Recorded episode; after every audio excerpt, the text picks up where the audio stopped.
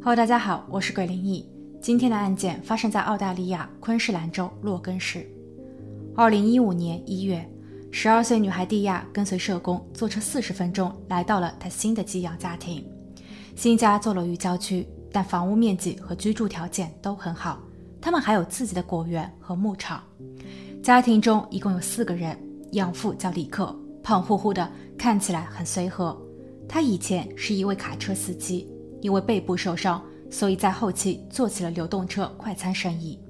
他和妻子乔琳结婚二十五年，乔琳非常喜欢小孩，在家开办了一个日托所，用来帮助有需要的父母看护他们的孩子。李克和乔琳育有两个儿子，哥哥乔西十九岁，弟弟特伦特也刚成年。兄弟两人都擅长于跳舞，他们会经常一起排练，出席各项表演活动。对于新成员蒂亚来说，这里就是天堂，因为蒂亚出生在一个单亲家庭，母亲结交了新男友，但新男友十分暴躁，时不时的对母亲大打出手。抑郁后的母亲没能摆脱困境，当她选择违禁品时，蒂亚的生活变得动荡与不安。五年前，母亲由于实在没有能力再照料好蒂亚，所以把年仅七岁的蒂亚送去了儿童保护机构。面对陌生的环境，蒂亚渴望有一个家，也期盼着。妈妈会回来接他，但现实却十分残酷。直到五年后的今天，当李克一家伸出援手时，蒂亚看到了希望。转眼，蒂亚已经在李克家生活了十个月。蒂亚的外婆询问蒂亚：“如果你妈妈现在有条件把你接回家，你还愿意回来吗？”蒂亚毫不犹豫地拒绝了。对此，外婆理解为李克一家对蒂亚很好，蒂亚找到了一个好归宿。但谁也没有料到，这一对话仅刚过去一周，蒂亚出事了。二零一五年十月三十日午时过后，养父李克接到了学校的来电，校方询问蒂亚为什么今天没有来上学。李克在听后显得很惊讶，他说自己在早上八点十四分就已经把蒂亚送去了学校，他的车还在街道边停留了半分钟，直到看见蒂亚走进校园后，他才离开。但校方却很肯定地表示，蒂亚缺席了今日上午的所有课程，老师和同学们也都没有见过他。难道这孩子又离家出走了吗？养父李克喃喃自语道：“因为蒂亚在他家生活的数月里，也曾经发生过类似的事情。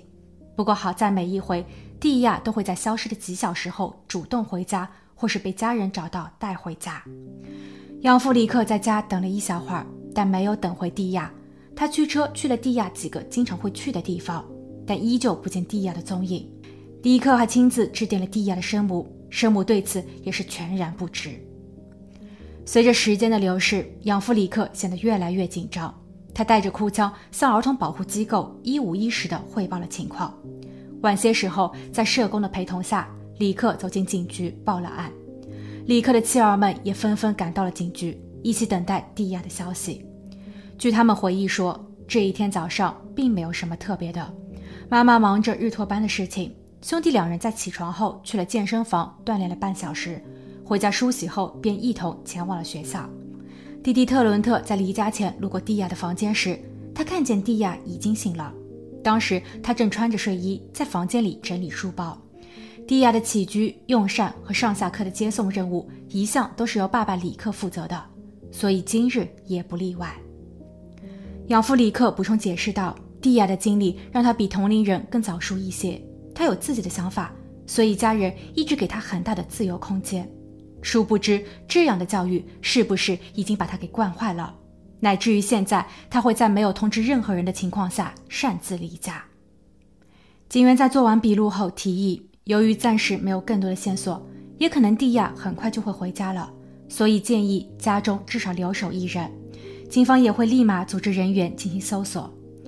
此时的养父显得一筹莫展，他叹了口气，吩咐妻儿们跟着警方去外面找人，自己先行回家，等待蒂亚的出现。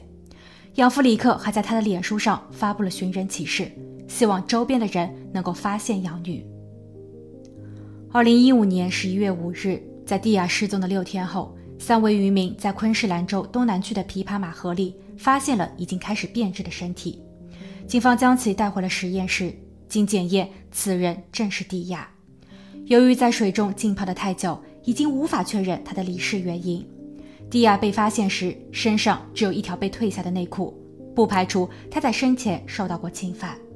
警方根据这一信息，对蒂亚学校附近、蒂亚家周围以及河流沿线近三百五十名有犯罪历史的人员进行调查，但半年过去了，依旧没有找到任何的线索，甚至没有嫌疑人。在蒂亚的葬礼上来了六百多人，大家身穿紫色的衣服，那是因为蒂亚最喜欢那个颜色。他们为他祈祷，希望整个事件能够尽快水落石出。二零一六年四月底，某新闻媒体开始报道，蒂亚的悲剧可能并非偶然。据知情人士透露，蒂亚在进入养父家生活后开始学坏，他的养父还会带着他去修眉毛。而这一些都不是一个十二岁女孩应该做的。据传，蒂亚在养父家居住了十个月，但她几乎是每一个月都会离家出走一次。虽然她没有告诉外婆或是生母自己出走的具体原因，但她有说过她害怕养父，她不愿意与养父独处。案件发生后，有人呼吁养父一家应该受到相应的限制。虽然目前并没有证据显示。养父一家与蒂亚的事件有直接关联，但是在养女案件被查清前，养父一家不应该再有资格照料别家的孩子，尤其是停办养母乔琳的日托所。五月，警方接到了一通匿名电话，匿名人爆料，养父家的小儿子特伦特曾经通过脸书向他的亲戚表示，自己与蒂亚发生了越界行为。特伦特怀疑蒂亚有了身孕，可他并不想要这个宝宝。特伦特也不能让蒂亚消失，因为蒂亚关系着政府的寄养补助金，这已经成为了他们家庭中一项重要的收入来源。特伦特迷茫、恐惧、不知所措。亲戚曾劝他要向父母坦言，但没过几天，蒂亚就出事了。警方听到后，立即要求养父一家到警局问话。四名家庭成员被分别询问，不过他们的答案很一致。父亲、母亲还有哥哥均表示，他们并不清楚弟弟特伦特与蒂亚之间的特殊关系。特伦特则表示，他自己也不是很肯定。那一晚，他喝醉了，他好像是感觉蒂亚跑进了他的房间。蒂亚很主动，但自己则一直迷迷糊糊的。至于特伦特和亲戚之间的聊天记录，特伦特解释说自己只是害怕这一切是真的，但是还没等他来得及与蒂亚确认。蒂亚就已经不幸。由于四个人的供述没有明显的漏洞，法医也曾经表示过，虽然不排除蒂亚被侵犯的可能，但她的身体已经腐烂，没有办法查出更多的信息了。所以，警方暂时没有理由对养父一家集体扣留。养父一家被释放，不过在释放前，警方已经悄悄地在李克家中安装了窃听器。而在接下去的数周内，警方也终于监听到了。关键信息。某日，一家四口进行了一次家庭会议。父母表示，在蒂亚的事情上，保守秘密就是守护家庭。父母还特意强调，如果警方再来问询，特伦特依旧借口酒精来搪塞，我们所有人都需要配合他。秘密、守护、搪塞，这明显是话中有话。警员随后还调查到，在蒂亚失踪的那一日。养父李克的行为十分可疑。他说过，他的车在校区的街道边停留了半分钟，但根据路边的一个监控记录显示，他当时的车速很快，应当并没有做停留。况且在当日也没有任何人可以作证，他真的送了蒂亚去学校。只是有个探头拍摄到，李克在后来独自一人去了汽车维修店，在他离开时，手中拿着一个配件盒。在第三次对李克一家进行审问时，警方开始对母亲乔琳和哥哥乔西展开了心理攻势。他们说，如果蒂亚的案件与你们无关，那么你们没有必要为所谓的守护家庭，把自己也卷入案中。慢慢的，母亲和哥哥开始动摇。两人先后交代：，二零一五年十月二十九日，在蒂亚失踪的前一日，蒂亚表示自己的胃不舒服。晚餐过后，蒂亚出现了呕吐的症状。母亲乔琳让他回屋休息。之后，小儿子特伦特找到了母亲，坦白了真相。原来，特伦特真的与蒂亚发生了关系。乔琳把这个不堪启齿的信息告诉了丈夫李克。李克沉默了很久，然后他询问乔林和两个儿子，在这一晚上他们有什么安排。乔林说他约了去姐姐家，两个儿子表示他们等一下也要外出排练舞蹈。李克催促大家赶紧出去。三小时后，妻儿们陆续回家，父亲李克召开了家庭会议。李克表示，蒂亚是因为认识到了自己的错误，选择自愿离家出走。他与特伦特的丑闻也到此为止，但大家一定要替弟弟保守秘密，只有这样才能守护整个家庭。明日一旦有人问起了蒂亚，大家就假装他是在上学后离奇失踪了。在母亲和哥哥招供后，弟弟特伦特也很快的低头认罪，但他们三个人都没有直面一个关键问题，那就是蒂亚的最后到底发生了什么。而当警员再一次询问父亲李克时，李克不再作答。二零一六年九月二十日，李克一家被起诉，警方推测最后动手的人就是李克。李克为了保护儿子，或者说是为了继续能够拿到政府的补贴。无情的让养女蒂亚永远闭嘴。他的作案时间应该是在十月二十九日晚上七点三十分至十点之间，当时妻儿们都已外出，家中只剩下了狠心的养父以及弱小的蒂亚。事发后，养父李克把蒂亚藏在了牧场中的某个角落里，直到第二天他外出准备好了工具，向警方和公众表演了他事先拟定好的剧本后，待晚上所有人开始寻找蒂亚时。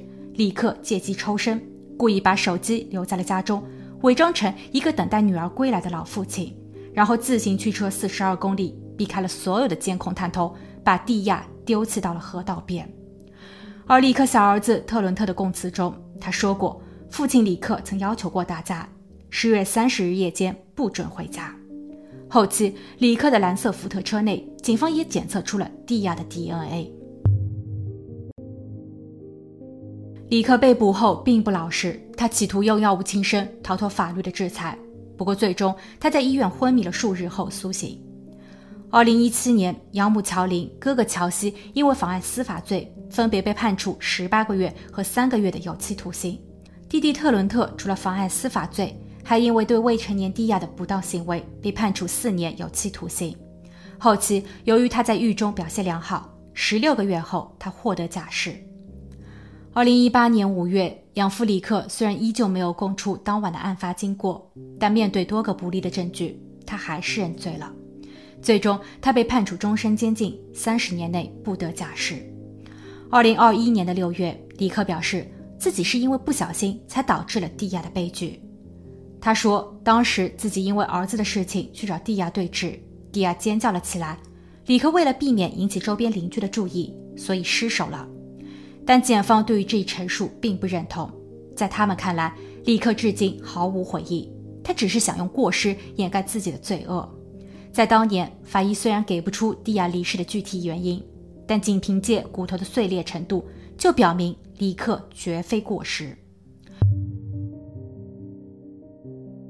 蒂亚的悲剧令人心痛，但对于整一起案件而言，还有一些细节值得我们深思。蒂亚的生母在事后表示，当年她知道蒂亚要住进李克家，在生母第一次会见养父李克时，李克骄傲地介绍着自己年轻时混过的帮派生活。生母当时就觉得这个寄养家庭并不是很恰当，但她也没有向有关机构提出疑虑。其次，蒂亚的外婆说，蒂亚曾告诉过她，她喜欢李克家的马，还很迷恋小哥哥特伦特。蒂亚当时用的词汇是迷恋。而并非简单的喜欢，外婆也并没有刨根问底，而最最关键的是寄养机制，儿童保护机构针对寄养家庭的审核会有多严格？据网络资料显示，澳洲的寄养家庭在得到一个寄养名额后，每周会有九百六十到一千四百澳元不等的收入。如果被收养的孩子需要购买服装或是娱乐设备时，政府还能予以报销。但如果寄养家庭本身的收入不高，他们会不会利用这个机会为自己谋利？到了那时，寄养的初衷和本质又会是什么？大家如果就寄养机制有深入专业的了解，欢迎留下你的见解。好了，今天的案件就分享到这，我们下期见。